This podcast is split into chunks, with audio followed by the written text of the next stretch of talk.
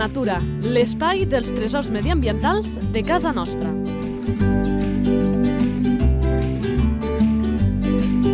Un espai conduït per Francesc Balanyà. Molt bones a tots i a totes. Benvinguts en aquest espai en què ens deleitem parlant àmpliament dels animalons que tenim a la nostra demarcació. I ho fem eh, acompanyats de persones que tenen estima per aquesta fauna del territori. Va venint gent diferent, però ens agrada també i molt que tinguem el nostre col·laborador habitual, en Marc Calvo, il·lustrador de fauna salvatge, naturalista autodidacta, que ens explica sempre doncs, aquells animalons que a més moltes vegades tria aquells que menys coneixem i que jo particularment gaudeixo molt coneixent-los. I avui no n'és pas una excepció, abans de posar-nos i el saludem. Marc, molt bones. Hola, bones a tots, què tal? Com aneu tots?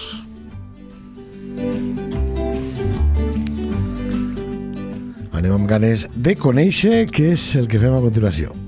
La fitxa tècnica. Nom comú. Siboc o enganyapastors rogenc. Compte, perquè siboc i enganyapastors són animals diferents, però un, el siboc se li diu enganyapastors rogenc? Sí, bueno, en castellà és el xotacabres pardo, Mm, o el xotacabres de collar, també li diuen. Perquè són, en, en català, el siboc i l'enganyapastors Són de la mateixa família? són de la mateixa família i, de fet, eh, és molt fàcil confondre'ls, eh? Sí, sí. Sí. Oh. Després parlarem una mica també de quines peculiaritats té un i altre, però abans el que fem és parlar de... Nom científic. Caprimulgus ruficollis. Lo de, lo de ruficollis és de rufi, que és roig, co i collis co de coll. O sigui, I l'altra paraula? el caprimulgus de la família dels caprimúlgids.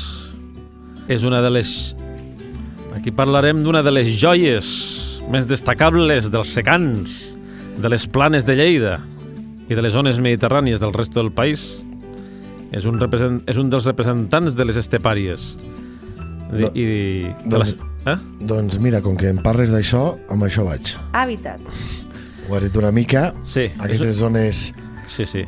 És un ocell mediterrani, d'estepes, de boscos mediterranis poc espessos, de caràcter obert, i del medi rural. També se'l pot trobar a prop de, de fruiterars si no ocupen massa lloc, si té espais oberts per caçar. I de conreus mixtos. Sobretot li van bé les zones de conreus mixtos de secà, on s'alternin camps d'ordi, de cereals, amb vinyes, amb oliveres, amb ametllers i que hi hagi franges de bosc. Sobretot ho fa perquè té uns requeriments biològics que el fan desplaçar-se en diferents distàncies i sobretot per la seva seguretat necessita distàncies curtes i necessita diferents diferents biotops per les seves necessitats de descans, de reproducció, d'alimentació, d'aparellament. De fet, eh, eh, això que deies que li va bé que tingui una mica de diferents eh, paisatges és el que moltes vegades doncs, ens diu la gent com el Marc, eh, però no només que en saben, que això de que els paisatges murals acostumen a ajudar a la riquesa faunística d'un indret. Eh? Ho dic també perquè a vegades eh, hagut gent que diu, ostres, un camp de conreu és eh, antagònic a que tinguem eh, riquesa natural. No, no, no, una mica de bosc, bosquins, marges, Sí. eh, conreus diferents, doncs això multiplica la riquesa faunística d'un lloc. Això sobretot ho fa quan es preserven els productes locals, perquè estan més adaptats al clima, al medi, a tot, i a les plagues i tot. Això fa que sigui que es conregui d'una altra manera, no? Sí. Una forma més variada i, i això, doncs, això afavoreix la biodiversitat i l'equilibri en tots els sentits. Absolutament.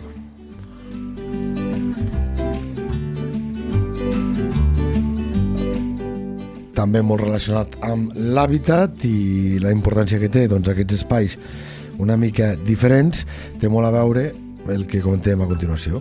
Alimentació. L'alimentació és estrictament insectívora.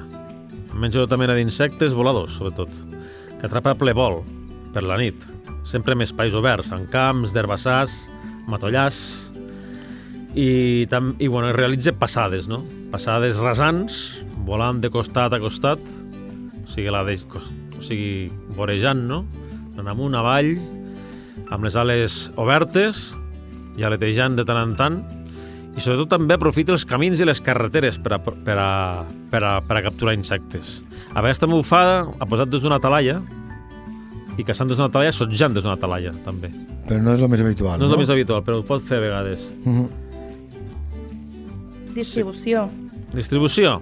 És quasi un endemisme, aquest, aquest ocell. És quasi endèmic de la península ibèrica, però també es troba al nord de l'Àfrica. És migrador estival, bueno, a partir de l'abril ve a les zones mediterrànies al nord de l'Àfrica, o sigui, del Marroc i de, i de la península ibèrica, i allà al setembre, finals de setembre, o, o com a molt tard, a, finals a primers d'octubre, se'n va a l'Àfrica Occidental, on hiverna amb sabanes i zones desèrtiques. De fet, digues. aplicaríem una mica el que ens ha passat amb altres insectívors, que diem allò de que a l'estiu tota cuca viu, però clar, a l'hivern, quan no hi ha cuca, eh, doncs els menjacuques els hi toquen anar Sí. a buscar a un altre lloc. Sí, sí, i a més, a més és que és, és quasi bé endèmic no? de la península ibèrica i també abans se, també se'l trobava a la França mediterrània. Se'l trobava abans, la, fa molt temps se'l trobava també a la França mediterrània, al sud de França, al sud-oest, ah, al sud-est de França.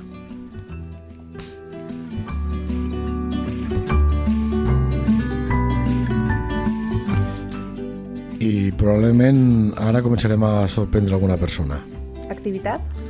Activitat, és un ocell nocturn, Nocturn, nocturna, és eh, una de les característiques eh, d'aquest ciboc, també amb l'enganya pastors.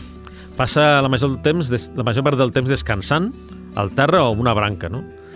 Però sobretot al terra, no? Sí, o, o branques sí, sí. molt baixes. Té una, però- sí, té una conducta molt basada al camuflatge. De fet, en el seu plomatge hi ha, hi ha Críptic total. sí, molt críptic i molt, es confon molt amb el terra, amb les pedres, amb la fusta seca, amb l'herba, amb... i bueno, sobretot es fica en zones d'arbust dins del bosc. Això necessita el bosc per descansar i per amagar-se. I es confon amb la fulleraca, les pedres, Sí, la fusta seca... A, a mi m'ha passat de- d'anar caminant jo a dia d'avui encara tinc dubtes si el que vaig veure era un enganyapastors o un ciboc eh, el coneixia molt poc tant amb un com amb l'altre i, i al veure aquesta, aquest mimetisme brutal que té que a més eh, els que són molt críptics aquests animals que també s'integren amb el amb l'entorn no tots, però sí una gran part, doncs utilitzen això de no moure's ni un pèl Sí. perquè el moviment eh, fa que els detectem, no? els, que ells consideren que som els seus enemics, els seus depredadors o els seus riscos. I jo anava caminant i quasi el vaig xafar i va fer aquell vol que, que bueno, Déu-n'hi-do.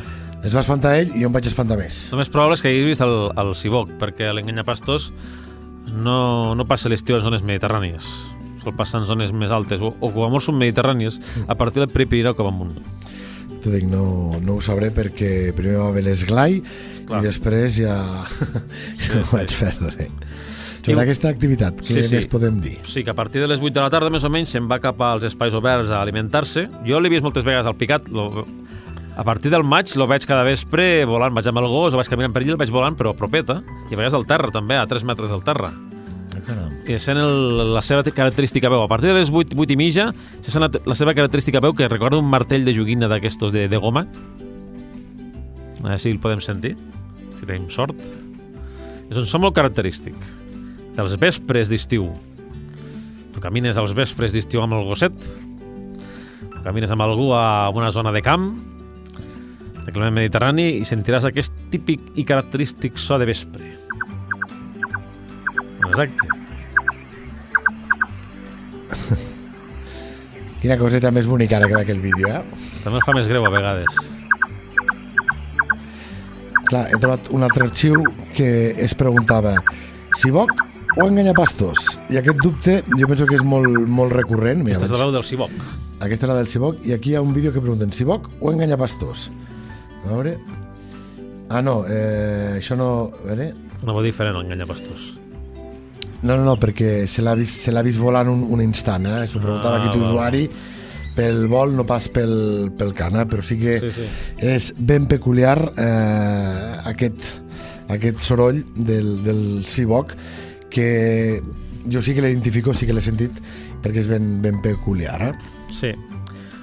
Un dels hàbits que té aquest, aquest ocell, que el fa molt vulnerable, és que moltes vegades, bueno, i sovint, és que ho veus, ho pots veure, si vas, si vas a un lloc que ha, que hi ha cibó, que el veuràs segurament, aplanat al mig del camí, o al mig de les carreteres, és el que utilitza com això, aquestes, les, els camins i les carreteres, sobretot les pistes, per calentar-se, per com a termorregulació. Sí. Això fa molt vulnerable als atropellaments. I també a la caça de molts depredadors. Pot ser depredat inclús per senglars. Per senglars? Sí, sí, per senglars, per guineus, per mosteles, per gats i per rapinyaires nocturns.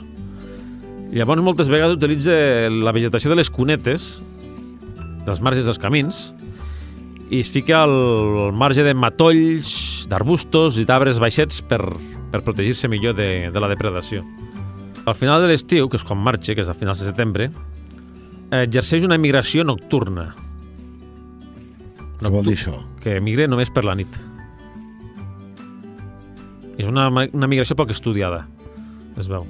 Clar, és, és un animal nocturn. Eh, jo també entenc que aquests ulls i si veguéssiu ara mateix la, la imatge doncs eh, et dibuixen et eh, donen pistes que es tracta d'un animal nocturn i entenc que això té totes les conseqüències. Em sembla que no li afecta tant la, la gran barra del desert del Sàhara, perquè la gran barra del desert del Sàhara és una barrera on molts ocells poden morir perquè sí, no troben menjar, perquè no troben beure, perquè no poden... Per... Com que ell emigra per la nit no està tan exposat, però també li representa un repte, el, de, el desert del Sàhara.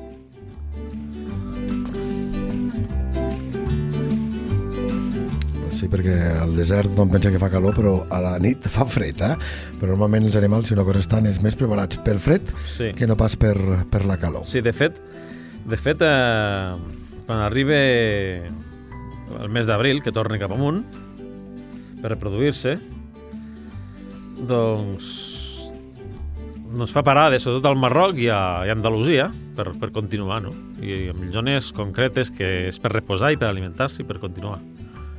Al, al, entre, el, entre el sud de la, el, entre el sud de la, entre l'Àfrica Occidental i el desert del Sàhara no fa cap parada normalment, no acostuma a fer massa parades.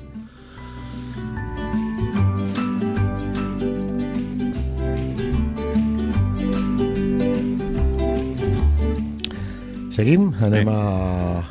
Reproducció. Bé, el festeig del Ciboc s'inicia al mes de maig. Realitza una sèrie de vols d'exhibicionisme mostrant a les, a les femelles una destacable, les destacables taques circulars que tenen a les ales, a la cua i a la gola. I, bueno, i els, els, els mascles fan unes passades, Uh -huh. palmejant amb les ales, i sota les ales hi ha una pigmentació especial de color rosat fluorescent que es veu, es veu brillant al ser estimulat per la llum ultravioleta i està implicat en la comunicació durant l'aparellament a la femella. Sí, això és el curiós. El ciboc no, no construeix un niu eh, M'ho imagino, deu estar aquí a terra, Sí. però ho fa tot allà. Sí, no construeix, no, no construeix un niu directament, el realitza en una depressió al terra. Directament al terra sobre una depressió. Un foradet al terra, per entendre. Sí, sí, sí. Després fa una posta de dos ous, encara, encara, encara que a vegades la pot fer d'un, no? Fa unes fostes de substitució i, bueno, té preferència sobretot pels terrenys arenosos, acompanyats de trossos de fusta, pedres i, i còdols. Mm. El color dels ous és molt variat i críptic. Es, com, es, confon, mm, es confon fàcilment amb les pedres i del, del terreny. I, bueno... I... O sigui, fa... Després de, de fer aquestes dues postes, no és estrany també veure que que entre posta i posta encara hi hagi pollets de la posta anterior i pollets volanders ja quasi bé fins a l'octubre Uh -huh. perquè fa moltes postes, fa diverses pastes de substitució quan no van bé. Sí.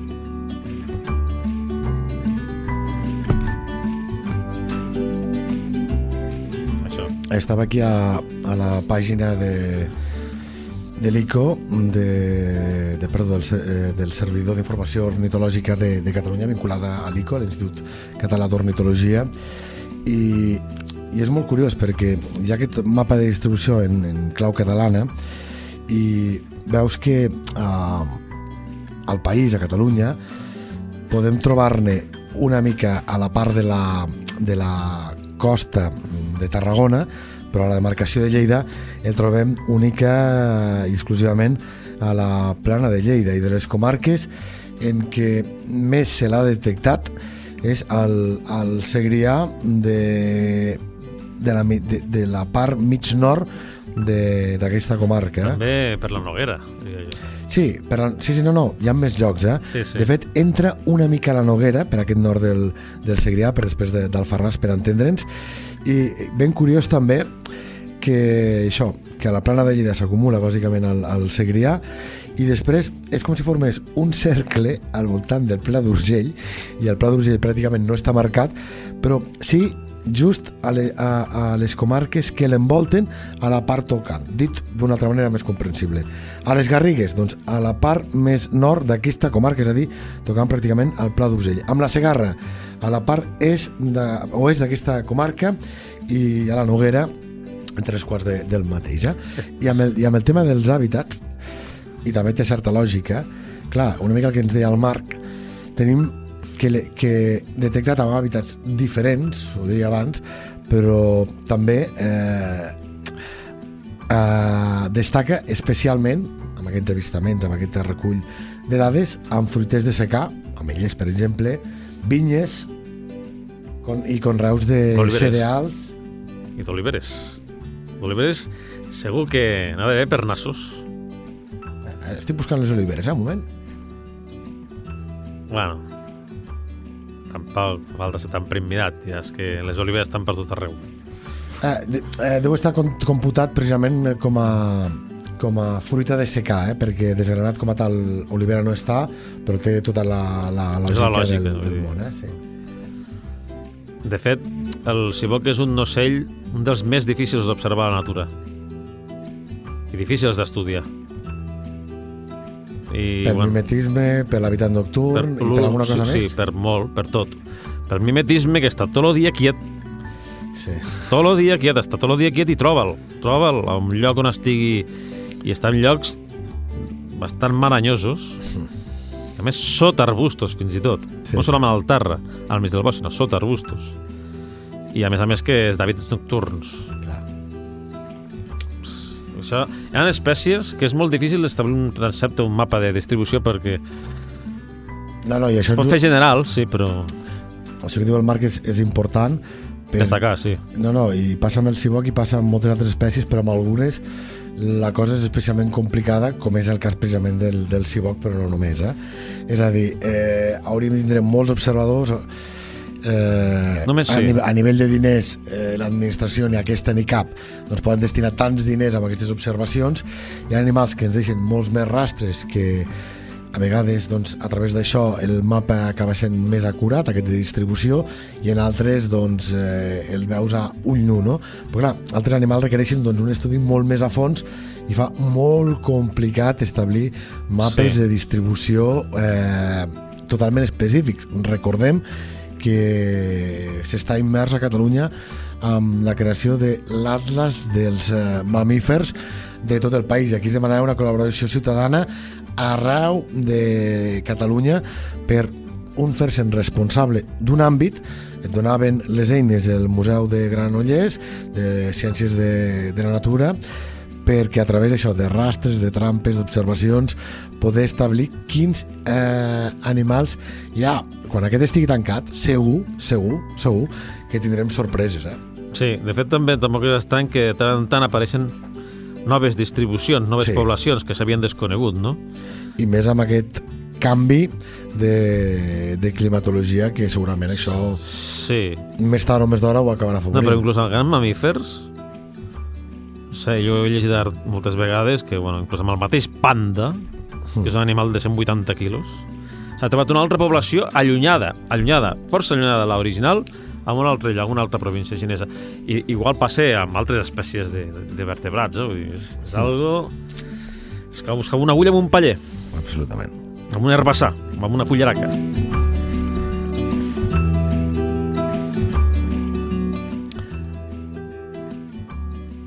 Salut de l'espècie. Amb això vull fer una puntualització, perquè moltes vegades parlem de la salut de l'espècie i sempre caldria afegir a on? Al món, a Catalunya, a Lleida, a la península Ibèrica... Eh, Aquí, en el cas del Ciboc, és bastant fàcil de, pre... de... de preveure. Perquè és només és hàbit ibèric clar, per això. del nord de l'Àfrica i després quan emigre cap a l'Àfrica Occidental. Sí, però eh, com, com la tens tu considerada, aquesta...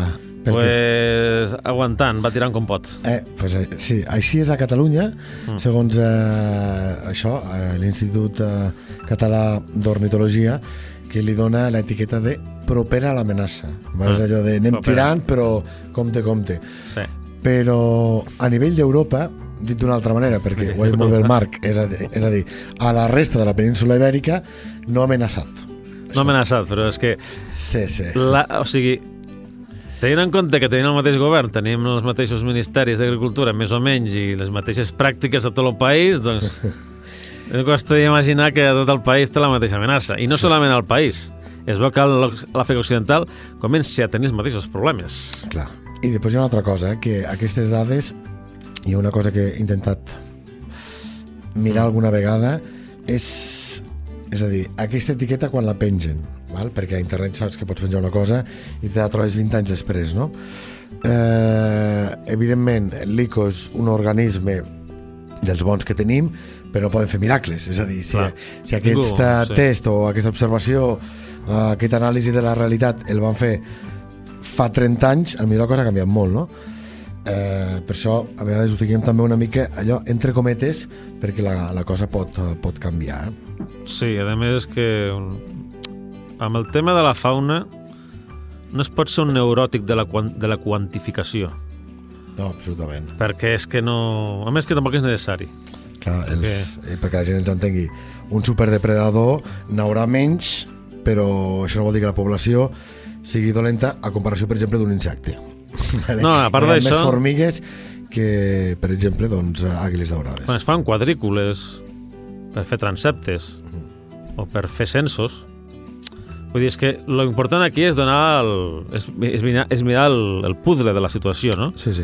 No l'últim exemplar, comptar fins l'últim exemplar, fins l'últim raconet on n'hi ha i tot això, perquè un animal és una cosa que està en moviment i, Sí, sí. i, i el, el paisatge i tot.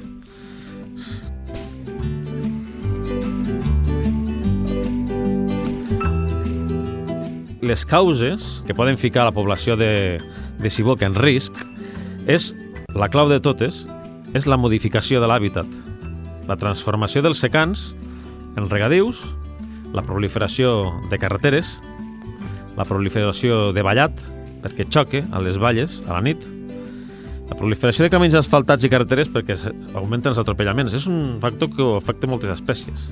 Sí, sí, sí. I amfibis i rèptils, no? I la modificació de l'hàbitat és clau, perquè llavors, si modifiques l'hàbitat, tot allò que s'alimenta, tot allò que és refugi, desapareix. El mates de gana. Si a més els pesticides també afecta la seva principal font d'aliment, que són els insectes, i, bueno, i també... Doncs, eh, com que n'estem parlant, no sé si cal ac acabar de completar-ho, però hi vaig. Problemàtiques. Imagino que aquestes que has dit són les més importants, però no sé si n'hi ha alguna altra també que no hagués esmentat que paga la pena de, de recollir. De cara a interessos humans, no. No, de cara amb ell, pobre. De cara amb ell, El doncs- pobre Siboc. Sí, bueno, pues això, la, la contaminació en pesticides cada vegada més agressius que hi ha, la, la conversió de, del territori en regadiu, que en el cas del ciboc, si no hi ha un excés de regadiu hi ha suficientment espai obert i rengleres de bosc, sobretot bosc, ojo, ojo, no bosc com el dels de segles, sinó el bosc de pi aquest, el típic pi blanc i carrasques que hi ha a les zones de secà. Mm, Però ara que... Aquell li va bé per amagar-se. I, jo ara tinc dubte amb el que vaig a preguntar ara. Me faig una pregunta a l'aire i m'imagino que tu també et tocarà pensar. Hem vist que um, que els fruiters de secà d'aquesta pàgina de, del CIOC um, que és on a la plana de Lleida més se n'han detectat de cibocs. Clar, eh, en algunes zones s'ha passat de, de ser seca a ser regadiu, però que no, no s'imagini que s'ha passat de fer aquells ametllers que tenien molt marge entre un i altre arbre eh, a ficar fruita dolça i que allà tot és verd. No, és un rec localitzat de goter, però que sí que et permet ficar més arbres. En aquests casos no sé fins a quin punt això té un impacte pel ciboc. Evidentment, si fas el que s'anomena rec de transformació, que canvis el cultiu, canvis el paisatge, doncs eh, la incidència no només per aquest ocell, sinó per altres, tot. deu ser major, però en casos com aquests ho, ho desconec. Fins I no tot- sé si s'ha fet massa estudis. Fins i tot, fins i tot en el mateix conreu que ha hagut una conversió de, de concentracions parcel·làries i una reducció de, Marges, això és, de un marges això és un dels problemes. i, de, i, i fins i tot reducció de la biodiversitat del terra. Sí, Sí, sí. és que no, no passen ni papallones. La gent, per fer pedagogia, que el Marc en sap molt, què és això de la concentració parcel·lària? Doncs ho vaig explicar molt ràpidament, de forma molt breu, perquè ens podeu seguir.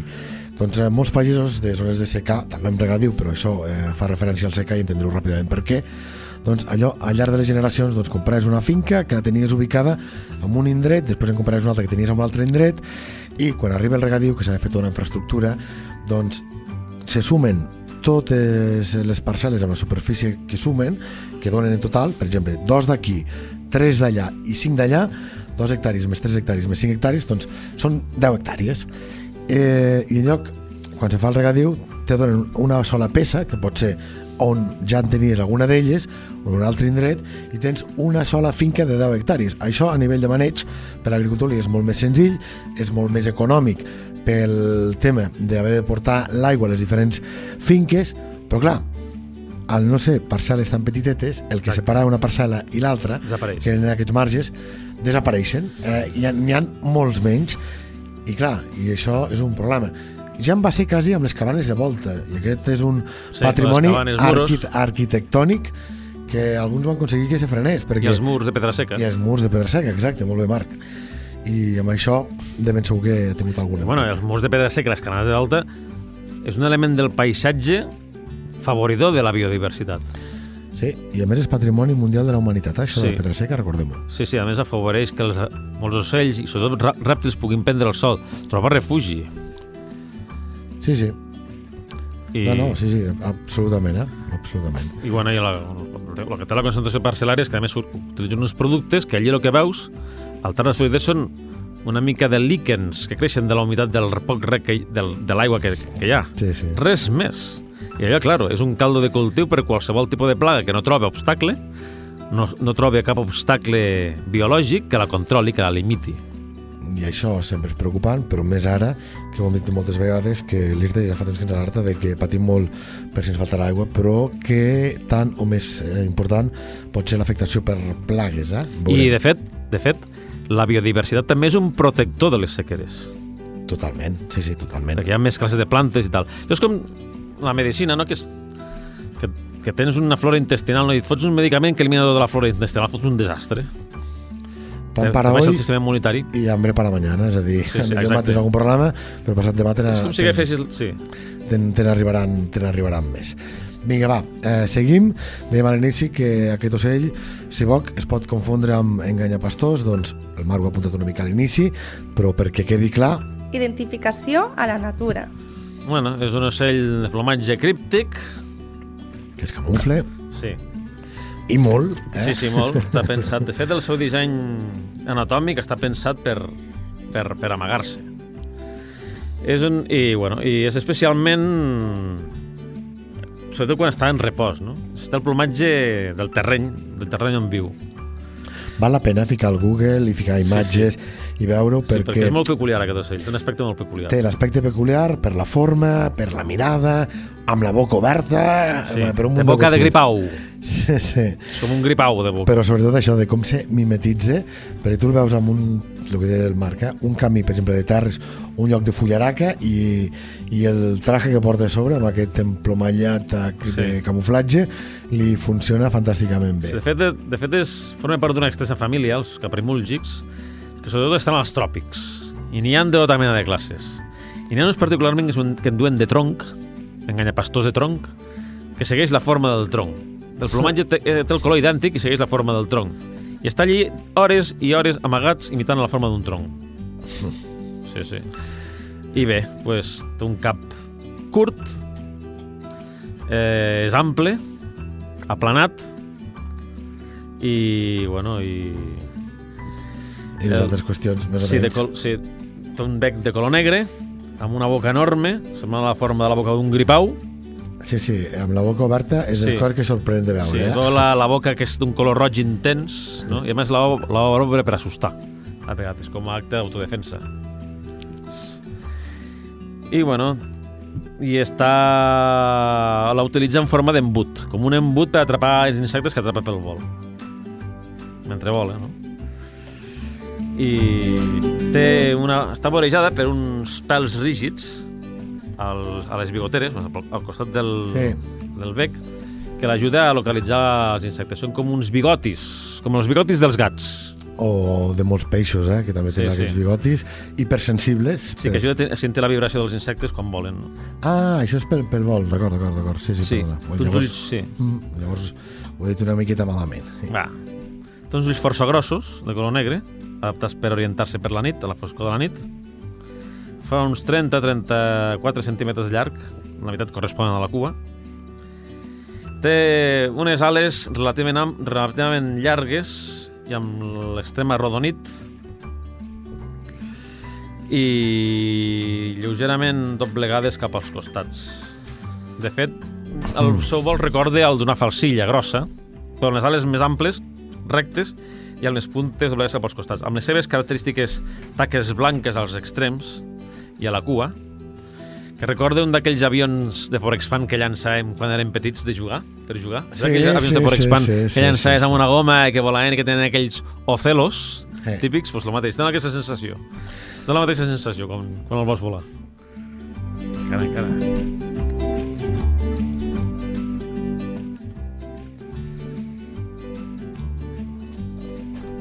Vale, mentre mires, dintre de 5 minuts hauríem d'acabar, eh? Ah, vale. O si vols ens fiquem a l'altre estudi. No, acabem curiositats perquè començarem l'altra sintonia. El plomatge no l'he dit. Vale, no, doncs pues, pues digues el plomatge, espera. Sí. Però acabarem i seguirem allà. Un momenteta, Vale. un moment. Sí, sí. 34, eh, t'aviso, eh? 35, 35, 30. Vale? Pujo la música i entres tu, vale? Estàs Mhm. preparat? Sí, sí.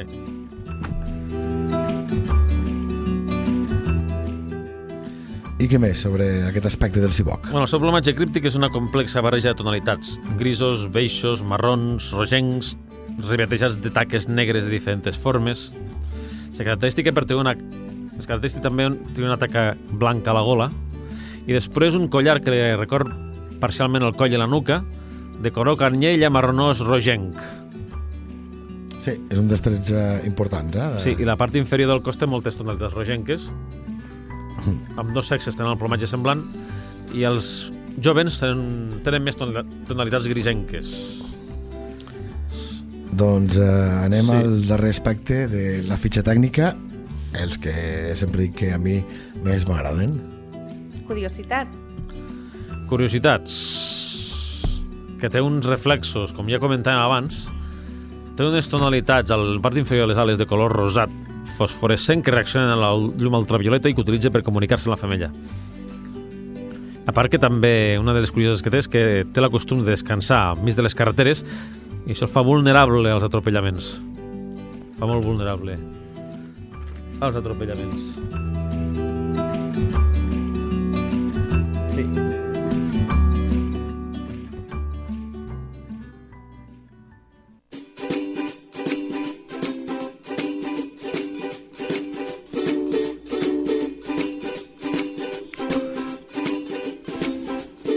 Sabies que...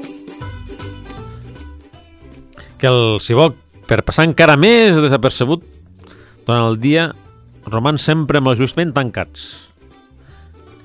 Clar, té un camuflatge que ja el fa molt complicat de detectar, però segurament seria la part dèbil del camuflatge que són els ulls. Doncs, Exacte. grans problemes, Unes solucions.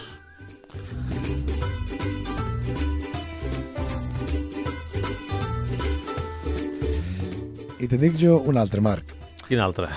Eh, si cal, en aquest moment de, de cria, si veu que hi ha algun depredador, es fa el ferit i vola d'una manera estranya perquè el depredador es fixi amb ell i no s'apropi cap al niu, que el persegueixi, que pensi, soc una presa senzilla de cruspir i això, compte que Exacte, això fan moltes classes d'ocells. és una peculiaritat que trobo genial també d'aquests cibocs. Fan els ferits.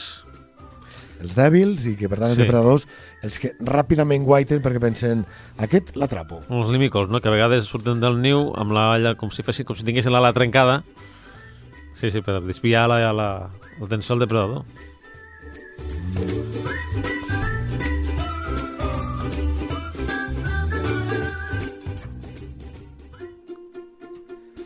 I darrera secció d'aquest espai. Natura a punta de llengua. Li diem ciboc, però li podríem haver ficat altres noms. Sí, té diversos, diversos noms regionals, com saboc,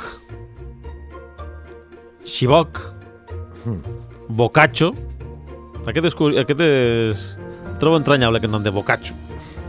Clar, eh, fent referència, entenc, amb aquella bocota que té, Sí. que té cobre eh, quasi a manera d'embut o la típica red de caçar papallones, eh? Sí, exacte. que, que obre mentre fa aquell vol per caçar els seus insectes. De fet, és les coses que sorprèn Sí. d'aquest ocell si un no el coneix quan el veu amb la boca oberta. Sí. Seva peculiar boca, no? I alguns llocs li diuen esclopé, de forma d'esclop, perquè la boca recorda la forma d'un esclop. Mm.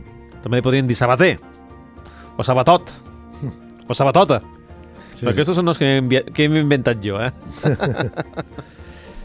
Doncs eh, no és un nom inventat, si ens anem al castellà, Chotacabras cuello rojo o Chotacabras pardo. Sí.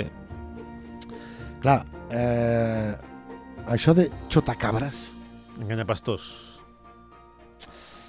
per què?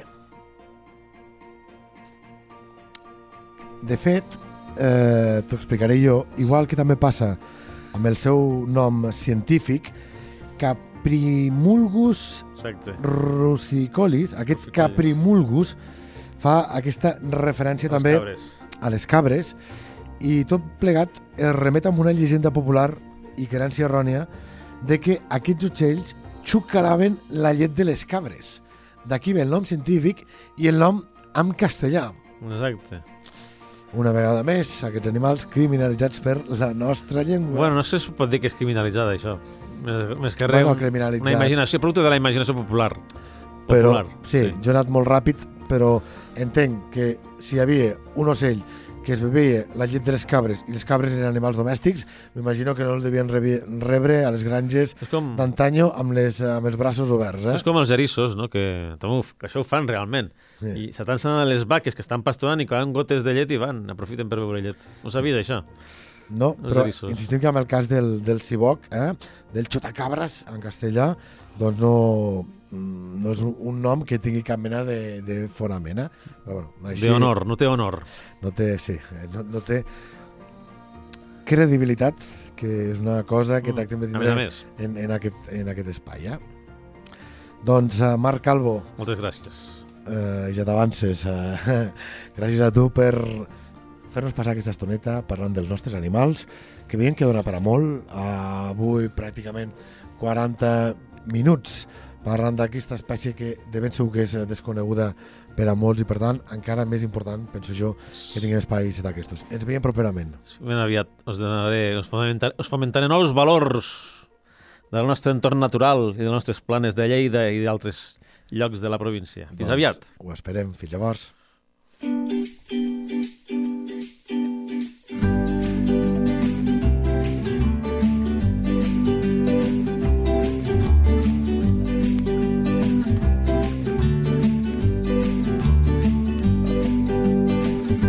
La teva entitat vol explicar un tresor de casa nostra? Un animal, una planta o un indret? Si és així, envia un correu a lleida24 arroba lleida24.cat. Lleida Natura, l'espai dels tresors mediambientals de casa nostra. Un espai conduït per Francesc Balanyà.